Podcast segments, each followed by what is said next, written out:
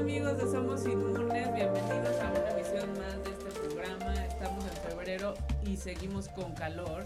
Algo raro está pasando en este país, en este mundo, en este planeta y justamente por, eso hoy vamos a hablar del ingrediente más importante de la comida mexicana y también ingrediente base de muchas otras cocinas del mundo, eh, bueno, y de Latinoamérica más bien, que es el maíz maíz originario de esta tierra, como diría por ahí un comercial. Entonces, por eso invité el día de hoy a Joana Hernández que nos va a hablar. Muchas gracias, Joy. Bienvenida. Gracias, Paz. Y se las voy a presentar. Bueno, Joana es internacionalista igual que yo y, bueno, ella eh, es directora, fundadora de una empresa que se llama eh, Manos de Maíz, que original, originalmente la emprendió en la ciudad de Washington y ahorita nos va a platicar por qué allá y por qué está aquí y por qué ella se regresó y todo lo que nos tenga que contar. Y bueno, ella, ella hacía eh, tortillas artesanales y masa que vendía a los restaurantes. Y bueno, ahora lo que más le importa es como que eh, poner este negocio aquí en México, seguir con este negocio en México y hablarnos del maíz y de cómo Existen 60 variedades de maíz nativo en nuestro país y lo desconocemos, ¿no? Porque, por desgracia, algunas empresas eh, transnacionales han invadido el mercado y, y se han apoderado de los granos. Entonces, pues bueno, bienvenida. Cuéntanos primero cómo surgió esta, esa, esta transición de lo que tú hacías anteriormente a empezar a trabajar con el maíz. Bueno, primero que nada, mil gracias por invitarme. Me da mucho gusto verte después de unos cuantos años. Este, pues sí, tú sabes que la vida te da sorpresas y vueltas y realmente hacer planes a veces es complicado porque no sabes a dónde vas a, por dónde vas a caer. Eh, pues yo esta oportunidad llegó eh, por parte de Turismo de México, en la que me ofrecieron el trabajo para ir a Washington DC y no lo dudé, me mudé. La idea era estar ahí un año y me quedé 10. Entonces, por eso te digo que a veces la vida te juega extraño, ¿no? Me quedé ahí trabajando en turismo, siempre en la promoción de México. Me tocaron momentos extraños y difíciles de la promoción porque eh, la guerra contra este, las drogas, el H1N1, que casi como que recuerda ahorita la situación actual. Entonces fue complicado, pero estuve ahí eh, cerca de dos años y medio y me empecé a meter mucho en la onda gastronómica y fue así cuando después de estar en el consejo de promoción turística pasé a trabajar en restaurantes mexicanos que eh, la ciudad de Washington D.C., que no sé si has estado o que a veces no la tenemos. pues te invito a que vayas y cuando vayas voy contigo. Sí, qué este, es, pues, es la capital de como que lo ubicamos por ser la capital de Estados Unidos, pero no por otra cosa, ¿no? Entonces, es una ciudad súper diversa porque están todas las embajadas, organismos internacionales, y en los últimos años ha sido como un gran centro gastronómico. Entonces, a diferencia de otras ciudades, es muy interesante ver cómo la gente conoce mucho de México y de la comida mexicana, ¿no? Eh, en este proceso de promover la, la gastronomía mexicana, pues también me tocó aprender mucho. Y una de las cosas que nos faltaban siempre era una buena tortilla. O sea, total, ¿no? Que supiera tortilla. Que supiera tortilla, no harina o tal. Entonces, siempre la mayor parte de los restaurantes usaban seca, ¿no? Eh, pues porque es muy barato de utilizar. O sea, un paquete de que tres kilos te cuesta tres dólares con 50 centavos. O sea, no es nada. Pero pues sí, realmente nadie tenía como que esa no tienen ese sabor del maíz registrado como lo tenemos nosotros los mexicanos, ¿no? Entonces, por eso como que nadie había salido con esta necesidad y a mí se me ocurrió, ya tenía como ganitas de hacer algo. Estuve manejando dos restaurantes mexicanos de mexicanos, o sea, que eran como los de los únicos este que empezaron a meter mezcal y basimoles, un poco como más tradicional. Entonces, eh, por ahí empezó mi investigación y bueno, afortunadamente, bueno, también de eso que empezó como que esta economía de hacer diferentes trabajos. Entonces yo llegué a tener hasta tres trabajos en, este, en un año al mismo tiempo. Y uno de ellos era además el restaurante, trabajar en, en farmers markets. Que aquí pues estamos muy familiarizados con los mercados porque es parte de nuestra vida. Pero la gran diferencia de allá era que pues era también cuando el movimiento todo esto de, de comer local, ¿no? Lo producido en menos de no sé, como 10 kilómetros a la redonda. Entonces, con esta experiencia, pues más me motivó a buscar la manera de empezar a, hacer mis propias tortillas, lo cual fue una gran, gran, y sigue siendo una curva de aprendizaje, porque no es lo mismo, pues, crecer comiendo gorditas los domingos hechas por tu mamá, ¿no? Hacer todo. O sea, que estoy hablando del nixtamal, que desafortunadamente, aunque es una práctica milenaria que tenemos en nuestra cultura, pues no la conocemos porque ya no estamos acostumbrados a eso o porque tal vez nunca nadie nos habló de eso, ¿no? Entonces ahí empezó. y el maíz y el maíz que originalmente ocupaste, bueno, cuando empezaste a hacer las tortillas, ¿qué maíz era allá? Pues empecé hice una gran investigación. Eh, me asocié con un amigo que era justamente con el que trabajaba en los en los farmers markets. Él me ayudó a darme todo el equipo este y el, dinero y realmente yo fui todo a hacer toda la operación. Investigué y este y contacté a unos eh, a una empresa de agricultores en Michoacán. Okay. Mucho del tema del campo en México y digo, creo que lo has escuchado, ¿no? Esta parte de comercio justo tiene que ver mucho con la eliminación de intermediarios porque son los que eh, ponen su propio precio sin importar eh, las condiciones laborales o si les están pagando por lo que merecen. Desafortunadamente en esa inexperiencia caí con un coyote, ¿no? Que me vendió un maíz de super calidad, pero... Muy mm, caro. Pues realmente no es tan caro. O más bien a costa del maltrato y de la, y de la injusticia laboral para los que lo hacían. Exacto. Entonces, yo con mi motivación en de no eh, trabajar con intermediarios, sino hacerlo yo directamente, pues me metí en todo este asunto de importarlo yo y fue un dolor de cabeza, la verdad, pero la verdad es que sí valió la pena por, por el aprendizaje, ¿no? Entonces, importé maíz azul y maíz blanco y bueno, ahí empezó mi, mi experiencia de aprendizaje.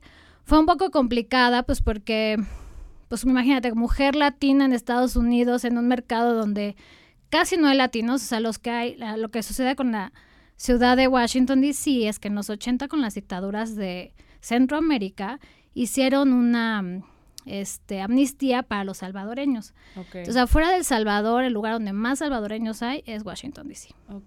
Pero no hay mexicanos. O sea, los, Sí, o sea, los mexicanos que hay son los que trabajamos en la embajada, en las organizaciones internacionales y así, ya sabes, en las escuelas, pero no hay una comunidad integrada fuerte. Al menos no la había hace 10 años, ahorita creo que ya empieza más. Y entonces, los salvadoreños que empezaban a crecer y a emprender, si ponían restaurantes le ponían Salo Mexican. Así, vendemos ah, Salo Mexican Food. Pues porque saben que la comida mexicana vendía más, ¿no? O sea, la referencia a la comida salvadoreña lo más común son las pupusas. Entonces, pues realmente también por eso como que no se fomentaba esta necesidad de una buena tortilla. Y sobre todo porque es un trabajo súper intensivo. ¿No? O sea, la comida mexicana en general es, hay que echarle, hay que dedicarle tiempo y muchas ganas y paciencia. ¿No? Entonces, yo creo que ahí radicó la escasez en general y también generó este movimiento que, si bien, o sea, empezó como, que será como unos ocho años aquí en México de esta como revaloración de la comida y las tradiciones, pues también mucho en Estados Unidos por la cercanía y en el mundo en general. Entonces, una de las personas precursoras de esto pues fue Enrique Olvera, ¿no? Porque se va a Nueva York, abre su restaurante y dice, no tengo tortillas y no las voy a comprar. Entonces, gracias a él, él, él abrió un poquito el mercado a estas empresas que, están ahorita importando maíz criollo nativo para distribución. Sí, y además, ah, o sea, como que aunado al concepto de sí reconocer qué es, qué es, qué es lo tradicional mexicano, o sea, qué es lo que realmente es tradicional más que la comida comercial o el taco Tex-Mex o eh, los totopos con guacamole, ¿no? O sea, o sea, como que ir, ir, más, ir, ir más a fondo y ver de dónde sale, conocer los procesos que no son fáciles, ¿no? Porque muchos de los, de los alimentos mexicanos son alimentos fermentados y nosotros lo, lo, desconocemos totalmente. O sea, no sabemos que el, que el cacao se fermenta para hacer el chocolate. No es como que ya le raspan y con eso hacen una pasta. No, o sea, se fermenta. Y el nixtamal también es una fermentación del maíz. Entonces, todos estos procesos, una parte es como recuperar lo tradicional y la otra parte que llama la atención, que es hacer platillos gourmet me, con elementos mexicanos, que yo creo que eso fue, o sea, fueron de las dos cosas que hizo Enrique Olvera, como regresar a la tradición y saber cuál es el proceso para que la gente se interese y después volverlo algo, pues, em, como dirían los franceses, o sea, que es, es, como sofisticado, como refinado, cuando la cocina mexicana, como dices, es súper compleja. Claro, y nunca se ha visto así, o sea, menos en Estados Unidos. Nunca se ve como algo barato, ¿no? Sí, el Hasta ahorita creo que ya, y, y aún así es difícil, o sea, imagínate que, por ejemplo, mi objetivo cuando empecé con esto fue, pues pongo una tortillería, no, no hay. Y bueno, mi socio, en esto que ya tenía, como ya llevan al menos unos 15, 20 años de ventaja en el mercado, me dijo, mira, la dinámica de hacer una tortillería, eh, tortillería ahorita es que no hay en la necesidad. Porque no tienes una comunidad latina importante y también vas a como que invertir mucho en educación primero. Entonces lo primero que me aventé a hacer fue trabajar en farmers markets y ponerme a hacer comida, que yo, o sea, nunca, había cocinado para tanta gente, o sea, entonces pues sí fue un gran reto. Tuve la opción de regresarme y decir bye, pero me aventé y pues para ver hasta dónde llegaba y la verdad es que sí fue mucho trabajo, bastante. o sea, de dedicarle mañana y noche, ¿no? Y, y, sobre todo porque el primer año en el que estuve en eso, pues entre que si funcionaba o no, pues yo seguía trabajando de gerente en un restaurante, entonces medio que entre de escondidas y extra, o sea, entonces también sacrificas, como ya lo hemos platicado, la alimentación, ¿no? Sí. Que es bastante complicado porque no te das cuenta. Este, y, esto ha sido como mi proyecto, mi bebé, desde hace cuatro años. Este, pero sí ha sido una curva importante porque, en primer lugar, el maíz es un tema muy, muy político al ser pues eh, un, un, producto que está determinado por los precios internacionales, ¿no? Y bueno, la gran ventaja de hacer esto en Estados Unidos es que, pues sí es novedad, ¿no? Porque como decía, nosotros tenemos registrado el sabor de maíz en nuestra mente. Sí. Y allá no, porque la mayor parte del maíz que utilizan, el maíz es el cultivo más importante irónicamente en Estados Unidos, pero para alimentar ganado y para producción industrial, ¿no? es, es impresionante la cantidad de cosas en las que utilizan el maíz.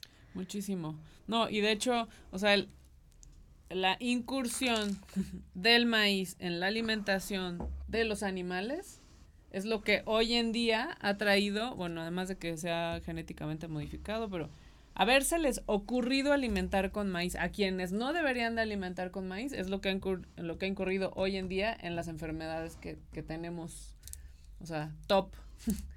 es mucho, o sea, es mucho, es mucho del daño que han causado, o sea, eh, por, por alimentar a más gente y, y, llenar más a los animales con maíz cuando normalmente eran pasturas. Y como no tienen los terrenos ni la calidad de pastura, bueno, pues démosles maíz. Claro. Sí, entonces es, es como un maíz más para la industria más que un maíz para el consumo humano. Exacto. No, aparte es impresionante, ahorita eh, viendo un poco como el panorama político de Estados Unidos, que ves que las, primer, las elecciones primarias son en Iowa y luego te preguntas por qué, es porque ahí está la gente de la lana porque son los que los mayores, los plantíos más grandes de maíz están en Iowa, ¿no? Y por ejemplo, algo muy interesante de toda esta tradición de maíz, se dice, es el cultivo que requiere sí o sí la presencia del hombre para sobrevivir. Sin el hombre no hay manera, o sea, es como esta simbiosis, ¿no? O sea, sin ti no existo mutuamente. Y, en lo que, y cuando cultivas el maíz de manera tan industrial, pues puedes dejarlo porque ya es, eh, se convierte en un monocultivo en donde realmente la tierra está erosionada, pero no importa por la cantidad o de fertilizantes o porque ya los genes están modificados que pueden resistir cualquier cosa y no necesitas estar ahí. Entonces no hay como esa cultura, yo diría que como en, la gran parte de Estados Unidos hay una cultura de conservación más al sur, en, en lugares como Nuevo México, en donde sí el maíz tiene como una importancia mucho más ancestral que la que, que la que tienen en el norte, ¿no? Este, y pues esa parte, la verdad es que me ayudó mucho a desarrollar el proyecto, aunque tardó, porque sí era una onda mucho de educar al cliente y decir, no vendo burritos. y yo que soy fanática de los sopes, pues empecé con sopes. ¿no? Eso era así mi producto estrella, que de hecho le llamé, bueno, le llamo maizopes, este, un poco para jugar y para que la gente me preguntara por qué es eso, ¿no? Entonces sí fue una labor muy ardua de, educación, sobre todo para mí misma también, porque, pues porque el proceso de la nixtamalización, que lo que, lo que básicamente es, es remojar el maíz en una solución de, de, cal, que es el hidróxido de calcio, que no es la cal que encuentras en la palería, sino es una cal que sale este, de una piedra eh, que es que es volcánica y es una cal viva, ¿no? Que nada más la mezclas con agua. Aquí en México, porque en Estados Unidos no la puedes usar tal cual. Es más bien una, en Estados Unidos es una, es un, la sustancia es la cal que se puede usar para hacer los, los pickles. Pero aquí, pues la verdad, entre más natural, pues mejores resultados. Entonces, en cuanto enjuagas y lo dejas reposar el maíz, cambia eh, su, su, textura, el pericarpio se desprende y le agrega más calcio y más vitaminas. Porque nosotros, eh, de hecho, el hombre, el, humano, no tiene la capacidad de digerir el maíz como tal, ¿no? Que eso es, o sea, y los animales, sí. Entonces, para eso se tiene que hacer todo este proceso que te va a hacer más maleable el producto y este y más digerible. Entonces, pues sí, es un proceso que tiene alrededor de 6.000 años, ¿no? Y entonces mucha gente lo deja hacer en México porque pues porque no es redituable, es muchísimo trabajo. Entonces las harinas son las que vienen a sustituir ese proceso. Claro, ya compras la harina en lugar de, de, hacer el proceso así. Y bueno, y eh, tradicionalmente esto lo o sea, se ha sustituido por hacer, de, hacerlo así a comprar la harina hasta para las tortillerías. Exacto. Sí, o sea, es. Hay como eh, cerca de 50 mil tortillerías. Este, y la mayoría lo que, lo que hacen es.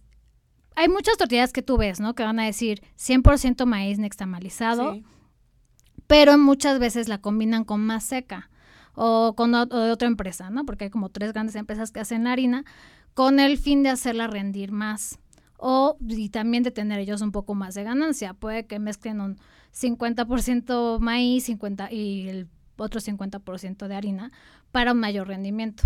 Entonces estas harinas muchas veces ni siquiera son hechas el, el 100% de maíz, sino con el olote. El olote es ya la mazorca de maíz vacía, no es desgranada, que en los pueblos se utiliza, ajá, lo muelen. Y la secan y con eso hacen como una harina. Exacto. Y le agregan, o sea, usan maíz, pero o sea, como que hacen una división, ¿no? Sí, hasta lo sientes cuando tú te comes una tortilla de harina, o sea, bueno, vaya, de maíz, aunque sea de maíz, no, No, la, de maíz de trigo, sino la de maíz de harina. Cuando te comes una tortilla que la masa la trabajaron es súper diferente el sabor. Es súper diferente el sabor. Y como que ya estamos nosotros cediendo en el día a día, porque la verdad, ¿qué hogar mexicano no consume tortillas casi diario? Es que consumimos muchísima tortilla. Se dice la estadística es que el consumo es de 5 a 7 tortillas diarias. Lo creo 100%, 100%. O sea, yo, yo creo que... Eh, es algo súper mexicano, incluso de los que no somos originalmente mexicanos, bueno, como yo que soy mexicana colombiana, pero para mí no hay vida sin tortilla, o sea. Y incluso, o sea, todos, todos hablamos el idioma maíz, desde Norteamérica, o sea, desde Estados Unidos hasta la Patagonia, es un idioma que todos tenemos en común. Sí. Bueno, vamos a ir a un corte.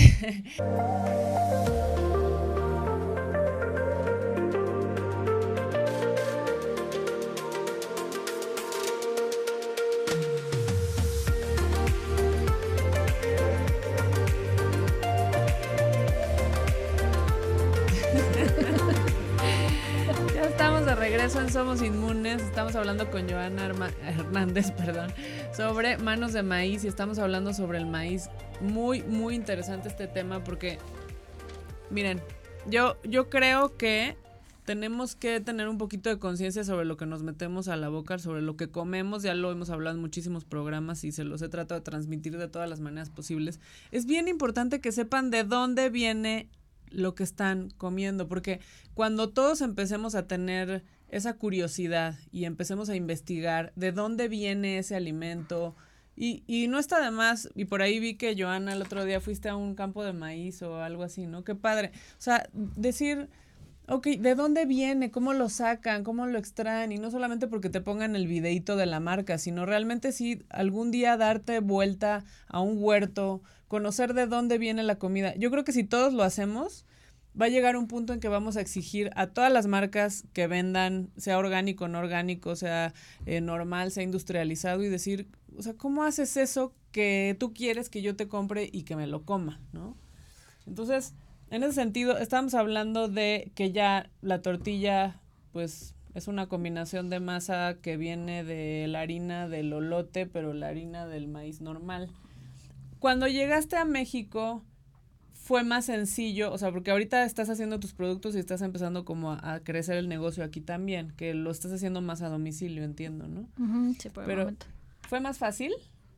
Es que es complicado porque te digo que allá era novedad, entonces aquí es em, ver, evaluar un poco el mercado y qué es lo que quiere y lo que necesita, si realmente eh, esta necesidad de comer una tortilla que sí sepa maíz existe. Yo creo que sí existe. ¿No? Porque hemos olvidado un poco lo que es ese sabor o tal vez nunca lo hemos conocido. O sea, tal vez sabemos a qué sabe un elote asado, pero el sabor del maíz como tal lo hemos perdido porque en las taquerías, en los puestos de garnachas y todo, pues a veces le damos hasta más prioridad al, al relleno, al guisado, pero si tu tortilla se rompe, ahí ya es un gran error en la elaboración de las tortillas. Una buena tortilla no se debería de romper. Sí, es elástica. Exacto. Como esta elasticidad de cuando vas y te compras en un pueblo, te paras en un puesto y te comes un sope y hasta el sope como que sí exacto. Esas son las propiedades que le da el proceso de nixtamalización. La cal eh, es una es un conservador natural del maíz. Entonces sí o sea esas cosas no las tenemos en como en nuestra conciencia no no, no es algo que exigimos. Entonces eh, ahorita pues obviamente está haciendo como pruebas de los productos que puedo eh, eh ofrecer y entre ellos definitivamente pues iban a estar tortillas, sopes y, ¿no? A, un poco para mayoreo, como lo estoy haciendo en Estados Unidos, que estoy ahorrándole un poquito la labor a los restaurantes mexicanos y no mexicanos, que, que los, los no mexicanos que quieren como abrazar esta tradición. Ah, ¿lo vas a, a exportar? Eh, estoy eh, empezando a ver esa parte, pero yo ahorita me vine acá, pero sigo operando allá. O sea, tengo un pequeño, pequeñísimo equipo que me ayuda a seguir haciendo mis entregas. Ya no hago farmers market ni mucho menos, porque eso sí implicaría que yo estuviera allá. Pero sí tenemos una operación pequeña este, de distribución de masa. Ah, qué porque por la misma dinámica de que es un trabajo bastante intenso.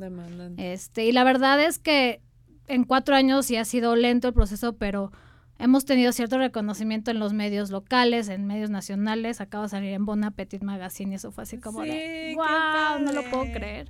y entonces es muy padre ver que esas cosas sí se pueden reconocer y podemos hacer mucho más, ¿no?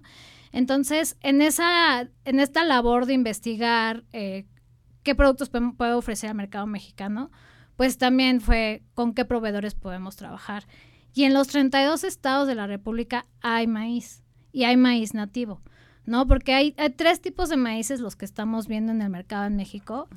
Uno es el maíz nativo, que, o el maíz criollo, que son esas semillas que se han transmitido de generación en generación, que hay estos guardianes de esas semillas, ¿no? Que puede que tu papá haya sido agricultor y entonces guardó esa semilla para que tú la heredes y puedas mantener esa misma riqueza genética de los maíces, que es lo que vemos en los maíces azules, rojos, amarillos, rosas, blancos, ¿no? Tenemos los maíces híbridos, que no es un poquito controversial ahí, porque...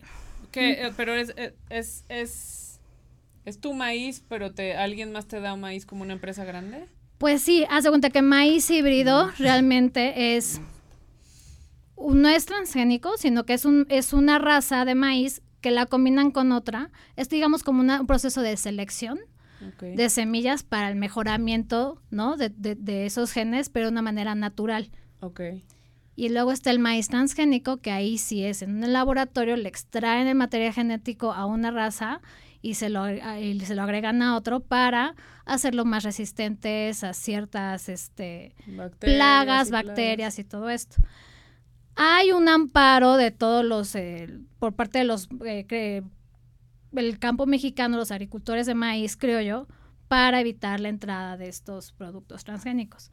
Pero sí es muy fuerte la entrada. Es muy fuerte porque está un poco como escondida, ¿no? Les venden a los campesinos la, la, la semilla híbrida. Más barata más barata, pero también los hacen depender de la empresa, ¿no? Una vez que tú ya estás cultivando eso, pues ya no vas a cultivar tus, tus semillas criollas, que a lo mejor tienen menor rendimiento y mayor trabajo, porque la mayor parte de estos agricultores lo hacen de manera orgánica, a través de la, de la milpa, ¿no? Que es, es todo este sistema que también hemos heredado desde épocas prehispánicas, ¿no? En la que es esta rotación de cultivos y no sé si han escuchado de las, de las tres hermanas famosas, que es el maíz, el, frijol y la calabaza, que realmente no se necesita más en la tierra, ¿no? Pero pues obviamente hay tanta gente en el país, en el mundo, que pues nos tienen que alimentar, entonces. Oye, pero tengo una pregunta ahí que me da curiosidad, porque últimamente, bueno, he estado leyendo mucho sobre... Eh, pues sobre los cultivos en general, no específicamente del maíz, y sobre muchos productos, no solamente en América, sino también en Europa. Pero en el caso del maíz específicamente, el hecho de que yo reciba este maíz transgénico quiere decir que mi producción va a ser más rápida. O sea, eso es realmente lo que hace que yo diga, ay, bueno, voy a vender más, tú me vas a dar los granos, me los vas a dar más baratos y aparte voy a cobrar más por esa producción. No necesariamente es más barato, sino que porque también tienes que este los insumos, ¿no? pero te, vaya, te va a dar un mayor rendimiento por hectárea, ¿no? Entonces, pues ahí está la claro, lo orgánico y lo artesanal, pues siempre va a tener mucho más trabajo, pero eso es lo que vale la pena, porque las texturas y los sabores van a ser totalmente diferentes. Y hablando de, bueno, esto se me hace, se me hace terrible, terrible, terrible y, y hay varias empresas que se dedican a eso, no solamente Monsanto, son los, los que les llaman el Big Food, ¿no? Como está el Big Pharma, está el Big Food Company, o sea, y o sea, todas las compañías que tienen este, este dominio. O sea, ¿qué, ¿qué hace que los agricultores digan no acepto este, estos granos? O sea, es como por tradición, por protección, por necios, por, o sea, ojalá que sea así, ¿no? Pero ¿cuál es la razón por la que, por la que se detienen? A no, a no tomar este grano que les llaman maravilloso, que no va a tener plagas, que van a tener más rendimiento? Pues es difícil. Yo creo que los que los que lo evitan son los que saben, los que llevan mucho tiempo trabajando el campo, lo que sabe la tradición, ¿no? Y que no ponen como prioridad el dinero, que eso es algo bien complicado y más en el campo, ¿no? Que saben que le depende de darles de comer a sus hijos. Y también, digamos que puede ser una ventaja en, en esta, en, toda esta dinámica productiva en el campo que el maíz nativo se, se sigue cultivando para autoconsumo. Por eso no lo vemos tanto en las ciudades, ¿no? Porque si tú vas, por ejemplo, eh, la familia de mi mamá es de Morelos, ¿no? De Yautepec. Y ella siempre me ha hecho, es algo que yo siempre he visto, porque en las casitas tienen su parcela, ¿no? Y podrán ser pobres en una referencia a la ciudad, donde no tienen tal vez una casa muy grande o tal, pero pues pobres no, porque tienen, comen. Y comen bien porque no tienen su milpa. Entonces, ese autoconsumo lo que permite es mantener la originalidad de las semillas, pero a, a lo mejor se dedican a otra cosa. Porque saben que no pueden vivir del maíz. Y eso es lo que lleva a muchos agricultores a tener que comprar esta semilla híbrida. Porque esa es la que les va a ahorrar como este, esfuerzos de cultivar orgánicamente para vender a mayor precio. Claro, claro. Sí, y ahorita lo que, lo que queda, o, bueno, más bien, tu labor eh, va a ser como poder ofrecer una gama de productos al mercado mexicano que no solamente es la tortilla, ¿no? Sí, obviamente pues no podemos cambiar ese hábito de consumo porque todos comemos tortilla y qué mejor que sea una buena tortilla, ¿no? Pero también me he dado cuenta que hay eh, que el, el nixtamal produce un, la masa le da muchísima este, em, elasticidad. Y por ejemplo, en México también somos súper paneros, ¿no? Sí. Entonces podemos hacer muchas cosas con eso. Entonces en esa parte de exploración estoy, de evaluación de comunidades con quien trabajar. Eh, por lo pronto estoy viendo trabajar con gente de Puebla Y la idea es que pues las mujeres son las que siempre han traído la, la tradición del nextamal, son las creadoras del nextamal de la tortilla y pues creo que es importante, no como yo que sepa todo porque no lo sé todo, sino que ellos tienen gran conocimiento, entonces sería una cuestión de hacer como una sociedad con mujeres este, agricultoras para aprovechar ese conocimiento y poderlo dar a conocer al mundo, ¿no? Ser más bien como exportar e, ese producto eh, con valor agregado que no nada más sea la materia prima. Claro, por supuesto. No, pues qué maravilla, qué maravilla. Ahorita vamos a, a, ir a un corte y vamos a seguir hablando ya para concluir, para que Joana nos diga dónde la encontramos y dónde podemos consumir todos los productos que ahí va, ahí va desarrollándolos poco a poco. Les recuerdo que mi libro Niños Inmunes, un recetario de comida saludable libre de alergenos, lo pueden encontrar en el Centro de Nutrición y Medicina Funcional en la Martínez 139 en Polanco, aquí en la Ciudad de México. Y si no viven en la Ciudad de México, bueno, pueden contactarme a mí en mis redes sociales o en somosinmunes.gmail.com o también lo pueden encontrar en Kindle de Amazon en su versión digital en todo el mundo. Eh, nuestras redes sociales son WMWDTV, estamos en Facebook, Twitter, YouTube, Dailymotion, Spotify e Instagram y ya regresamos en un segundo.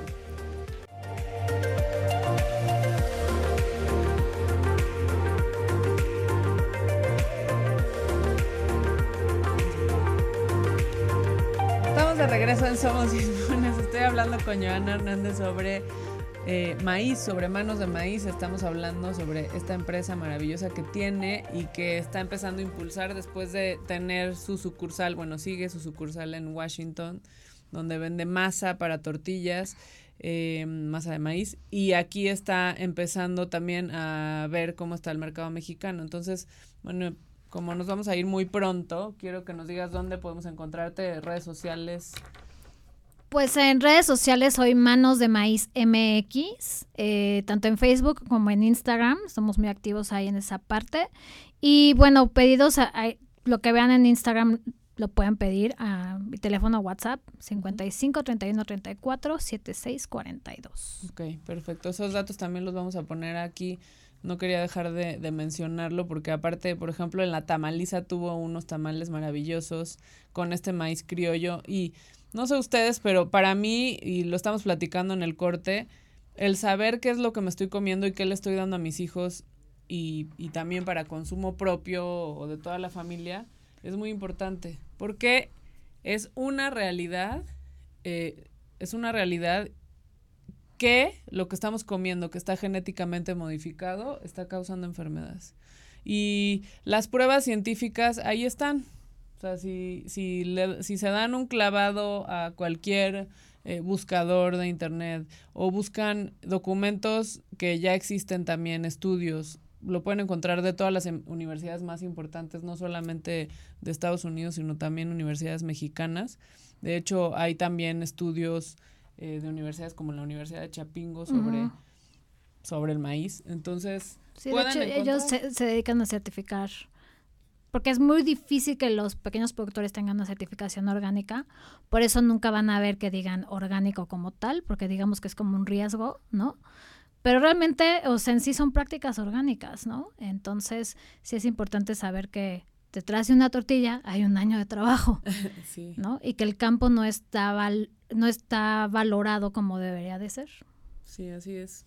Sí, así es. O sea, más allá de, de de consumirlo en, en un restaurante eh, orgánico, en un restaurante gourmet, cuando y, y, más cuando pasa esto estando en el extranjero y que decimos qué maravilla es la comida mexicana, qué trabajo tiene la comida mexicana y hay que preocuparnos por lo que consumimos todos los días, porque este es algo del consumo diario. Como dices, cinco tortillas, de cinco a siete tortillas al día por mexicano, que sí lo creo, se ponen a pensar el totopo, eh, los tacos, la tostada, la gordita, el sope, el tamal.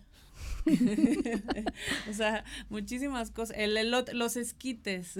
Sí. Los esquites que te comes en la tarde. Pero sabes que aún así dicen que en los últimos eh, 30 años el consumo de tortilla ha bajado 40% por nuestro ritmo de vida también. O sea, dime en qué oficina puedes calentar unas tortillas. Las calientas en el horno de microondas igual. pero pues mejor te compras estas tostaditas porque ya es más fácil. Pero también en esas tostadas no sabes si es harina. Las, famosísimas, famosísimas, ya sabemos qué marcas son, eh, tostadas, no, no sabes realmente.